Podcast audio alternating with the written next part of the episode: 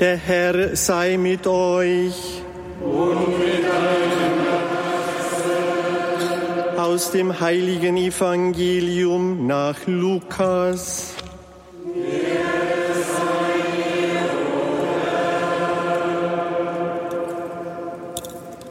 In jener Zeit entstand unter ihnen ein Streit darüber, wer von ihnen wohl der Größte sei.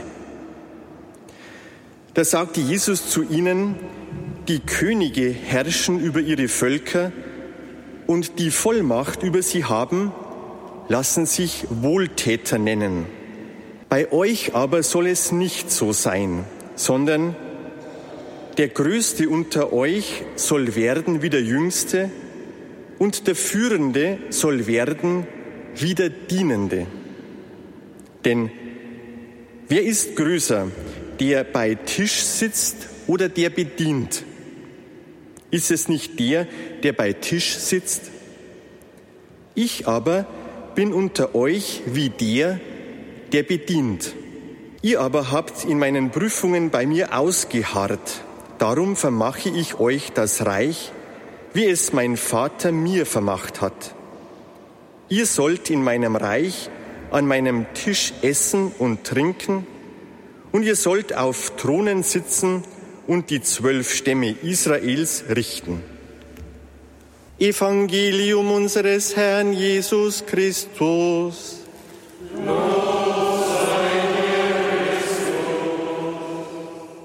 Liebe Weihekandidaten, liebe Mitbrüder im Priester- und Diakonenamt, ehrwürdige Schwestern, liebe Schwestern und Brüder im Herrn hier im Regensburger Dom oder zugeschaltet über Radio Horeb. Stefan, Stephanus und Martin, die Namenspatrone unserer beiden Weihekandidaten, sind eigentlich mit ihrem Leben und Wirken selber die beste Predigt anlässlich ihrer Diakonenweihe und ich weiß, dass sie ihre Namen ja auch mit Stolz tragen und als eine Verpflichtung, aber auch Ermutigung ansehen. Stephanus ist der prominenteste unter den sieben Männern, die von den Aposteln ausgewählt und unter Gebet und Handauflegung zur Seelsorge unter den Hellenisten in Jerusalem vor allem zum Dienst an den Tischen bestellt wurden seit dem zweiten Jahrhundert, werden sie bekanntlich mit den Diakonen identifiziert. Und Martin ist der große Bischof von Tours zu Beginn der Missionierung Galliens.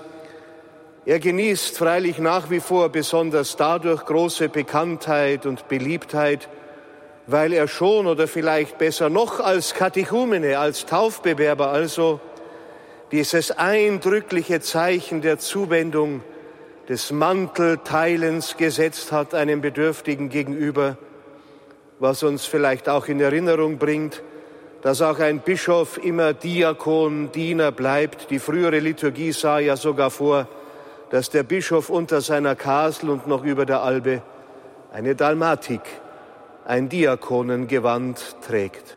Die Lesung aus der Apostelgeschichte wir haben sie gerade sehr schön und zu Herzen gehend von der jungen Lektorin vorgetragen bekommen. Diese Lesung hat uns das Martyrium des heiligen Stephanus geschildert, dem ja auch das Motto entnommen ist, das Herr Stefan Schmidt sich für seine Weihe Einladung gewählt hat. Siehe, ich sehe den Himmel offen. Und weiter heißt es ja aus dem Munde des Stephanus, und den Menschensohn zur Rechten Gottes stehen. Mit diesen Worten beendet Stephanus seine beeindruckende Predigt, in der er noch einmal die ganze Geschichte Israels zusammengefasst hatte und auf Jesus hindeutete, in dem sich das Gesetz und die Propheten erfüllten. Und der Himmel nimmt Anteil an dieser Rede. Stephanus sieht den Himmel offen und Jesus zur Rechten Gottes nicht sitzen, sondern stehen. Er ist geradezu aufgesprungen, so als wollte er unmittelbar zu Hilfe eilen. Ja, und er wird den Stephanus empfangen und ihm die Märtyrerkrone schenken. Das Martyrium, der Märtyrertod des Stephanus ist ja ganz parallel zum Sterben Jesu geschildert. Während Jesus das Wort aus Psalm 31 an den Vater richtet, Vater, nimm meinen Geist auf, betet Stephanus zu Jesus, Herr Jesus, nimm meinen Geist auf. Und wie Jesus betet auch Stephanus sterbend für seine Verfolger, rechne ihnen diese Sünde nicht an. Ja, Stephanus bis ins Sterben hinein ein Zeuge Jesu, der ihm bis in die Einzelheiten seines Martyriums ähnlich geworden ist und gerade so den Himmel aufgerissen hat, siehe, ich sehe den Himmel offen. Liebe Weihkandidaten, liebe Mitbrüder im geistlichen Dienstamt, ich sehe den Himmel offen. Eine unglaubliche Aussage. Sie bezieht sich ja nicht auf das Firmament und den Himmel, wo die Wolken vorbeiziehen, sondern Himmel, das ist Zölum, die Wirklichkeit Gottes, seine Nähe, seine lebensspendende, stärkende, tröstende Nähe. Und es erinnert uns vielleicht doch an die zentrale Aufgabe der Kirche zu allen Zeiten und in unserer Zeit ganz besonders den Himmel offen halten, das Gottesgerücht lebendig halten, einer Welt, die sich zunehmend im Diesseits in der Immanenz einzurichten scheint, die Perspektive des Himmels in Erinnerung zu halten und immer wieder neu zu erschließen, aus dem Gebet, aus dem Aufblick zum Himmel heraus leben und andere dahin mitnehmen. Heinrich Heine in seiner frühen Zeit mit seiner spitzen und religionskritischen Zunge hatte gesagt, den Himmel überlassen wir den Engeln und den Spatzen, aber haben nicht die Recht, die sorgenvoll erwidern. Als wir Heinrich Heine dabei zustimmten, fiel die Erde unter die Räuber. Wenn der Mensch nicht mehr nach oben transzendieren kann, transzendiert er nach rechts und links. Er stillt seinen Ewigkeitshunger an den Gütern dieser Welt und wird nicht satt.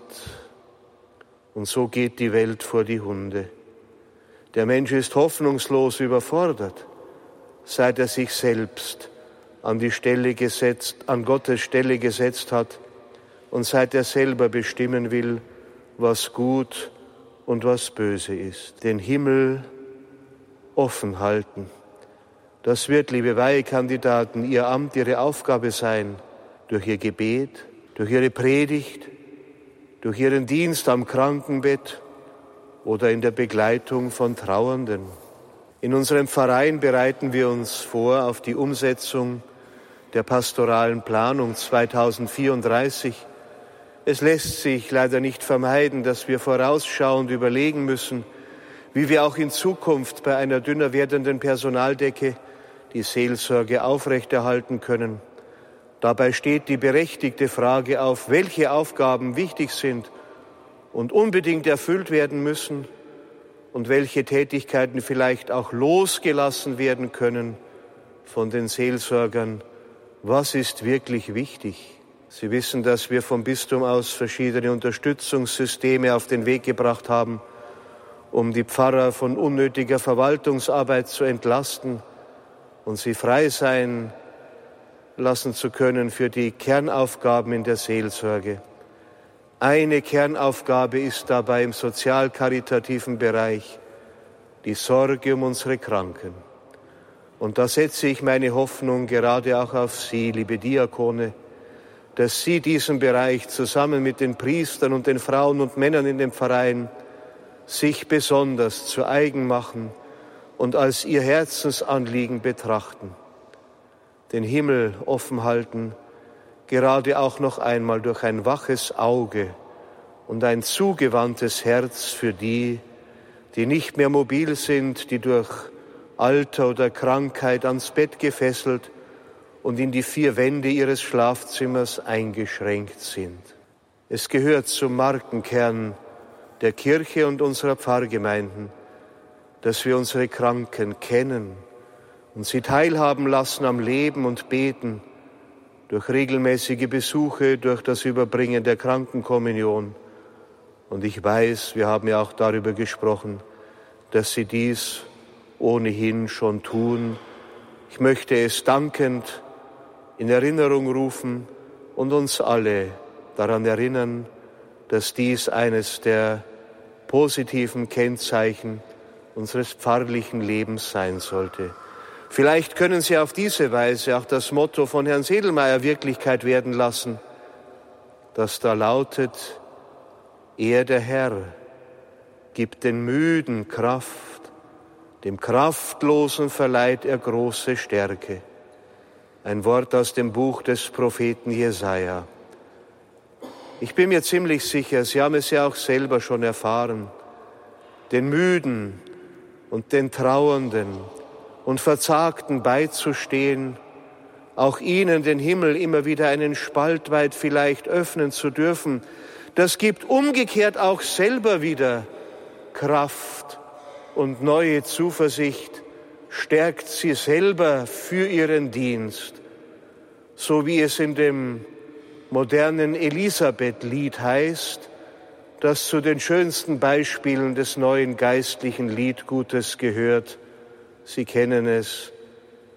Wenn das Brot, das wir teilen, als Rose blüht und das Wort, das wir sprechen, als Lied erklingt, dann hat Gott unter uns schon sein Haus gebaut, dann wohnt er schon in unserer Welt.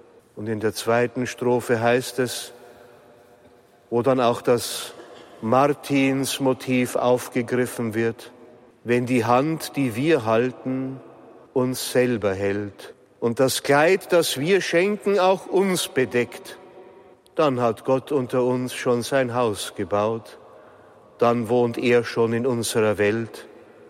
Und ich ergänze, dann ist der Himmel aufgerissen. Und so beten wir für sie beide. Um die Kraft des Heiligen Geistes, dass er sie immer wieder bestärkt im gläubigen Bekenntnis zu Jesus, ihrem und unserem Herrn, dem Diener und Urbild aller Diakonie, dass sie immer wieder selber auch die Erfahrung des offenen Himmels machen dürfen, Jesus an der Seite wissen, der nicht teilnahmslos im Himmel weilt, sondern aufgesprungen ist und mitgeht mit seinem Trost und mit seinem Segen und dass sie durch Wort und Tat auch anderen, gerade auch den Bedürftigen, den Kranken, den Verzagten, die helfende Hand reichen und umlegen können, wie es so schön auf ihrer Einladungskarte gemalt ist, und dass sie auf diese Weise gemeinsam dem Licht des Himmels entgegenschauen und entgegengehen. Amen.